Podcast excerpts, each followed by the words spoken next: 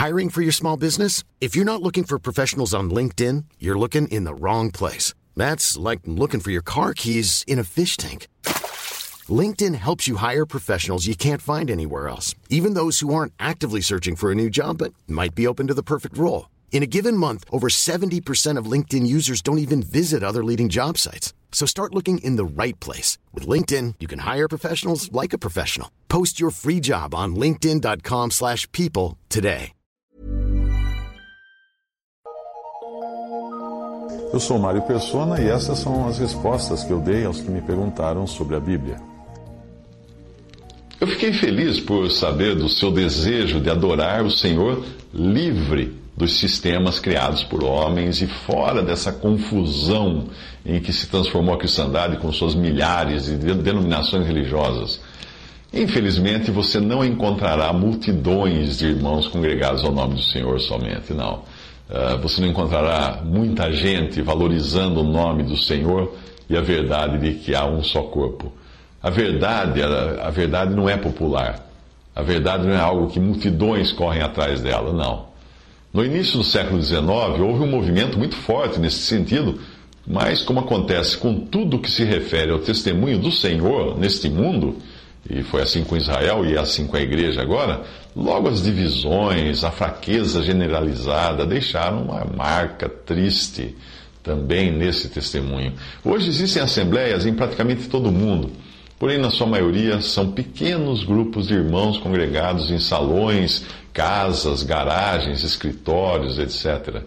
Como eu expliquei na mensagem anterior que eu mandei para você, no Brasil existem poucas assembleias que se mantêm em comunhão entre si e com outras assembleias congregadas ao nome do Senhor, espalhadas pelo mundo todo e congregadas assim apenas pela graça de Deus e pela ação do Espírito Santo já que não existe nenhum poder central humano ou sede, sede mundial, nada disso. Uh, por iniciativa própria, os irmãos se visitam e se comunicam regularmente. Uh, meu, eu tenho conhecidos e pessoas morando em todo o mundo e congregando em diferentes assembleias no mundo todo. Uh, mas quanto ao, ao, que você perguntou sobre Juan Carlos Ortiz, eu li o livro dele chamado O Discípulo, creio que é esse o nome, há muito tempo, há muitos anos, mas eu não me lembro mais do conteúdo. Eu acho que foi logo depois da minha conversão que eu li esse livro. E eu também não sei do grupo que se originou através desse Juan Carlos Ortiz. Então, de qualquer maneira, eu quero esclarecer você que não existe qualquer ligação entre os grupos que seguem os ensinamentos daquele autor e os irmãos com os quais eu tenho comunhão, exceto pelo fato, claro, de que eles também são crentes no Senhor Jesus Cristo. Eu não sei muito sobre esses grupos, mas acho que eles têm a ver com a ideia de igrejas em células, G12, igrejas nas casas e outros nomes que são dados a movimentos assim. Uma vez eu conheci um irmão em Belo Horizonte que participava de um movimento desse tipo e dizia se reunir em casas. Ele contou que funcionava uma espécie de pirâmide, com cada discípulo ficando sujeito a um discipulador e assim por diante como tem essas pirâmides né, de, de vendas. Ele me contou de algumas coisas que eu achei até absurdas, como o discípulo ser obrigado a fazer uma lista dos seus pecados, das suas fraquezas, e entregar para o seu discipulador, que passaria então a cobrá-lo quanto à erradicação dessas falhas, a correção dessas falhas. Cara, quem tem a lista do outro, dos pecados do outro, obviamente ganha um poder tremendo sobre a outra pessoa, tanto para bem como para mal. Não é assim que as coisas de Deus, imagina. De qualquer, nós temos que confessar os nossos pecados, sim, a Deus. E aos irmãos, quando esses pecados têm a ver com a assembleia na qual nós estamos congregados, ou com ofensas aos irmãos, ou com manchar o nome de Cristo, ou testemunho de Deus. Mas não que eu vou dar uma lista das minhas fraquezas, dos meus pecados, para outra pessoa, porque essa pessoa vai exercer o poder sobre mim. Pode até publicar na internet a lista. Ah, de qualquer modo, eu estou apenas especulando. Isso foi o que me passou uma pessoa que pertencia a um grupo, não sei exatamente se é o mesmo.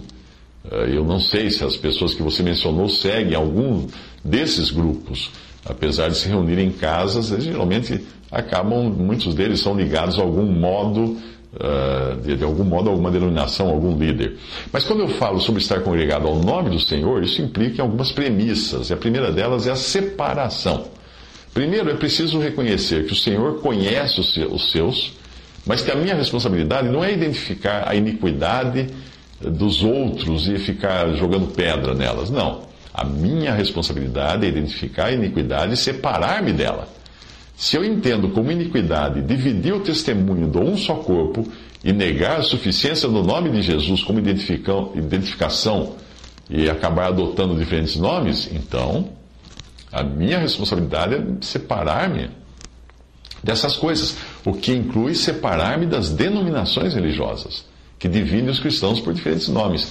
2 Timóteo 2,19: Todavia o fundamento de Deus fica firme tendo esse selo. O Senhor conhece os que são seus e qualquer que profere o nome de Cristo aparte-se da iniquidade. Em seguida, depois de apartar-se, é preciso identificar os vasos ou pessoas, porque alguns são para honra e outros pra, são, são para desonra.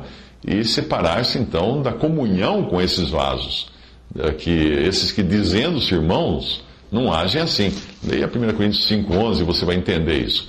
Daí, 2 Timóteo 2, 20 a 21 diz o seguinte: Ora, numa grande casa não somente a vasos de ouro e de prata, mas também de pau e de barro, uns para honra, outros, porém, para desonra, de sorte que se alguém se purificar ou se separar destas coisas, será vaso para honra, santificado e idôneo para uso do Senhor e preparado para toda boa obra.